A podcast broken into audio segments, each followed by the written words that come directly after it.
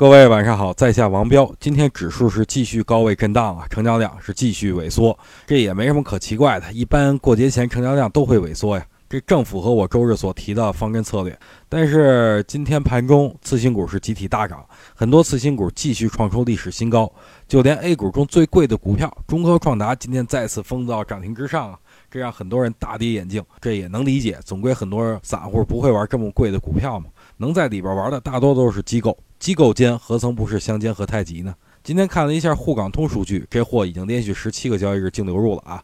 看来此次外资是势在必行啊！但是昨天《金融时报》发表一篇文章称，应当以平常心看待 A 股能否纳入 MSCI 啊！我看到这则消息以后，第一感觉就是坏了啊！可能这次纳入没什么戏了。《金融日报》上刊登这种文章，可能是给大家提前降降温、打打预防针啊！所以我觉得，别管指数能否加入 MSCI，我觉得都无法影响目前指数自身的运行规律。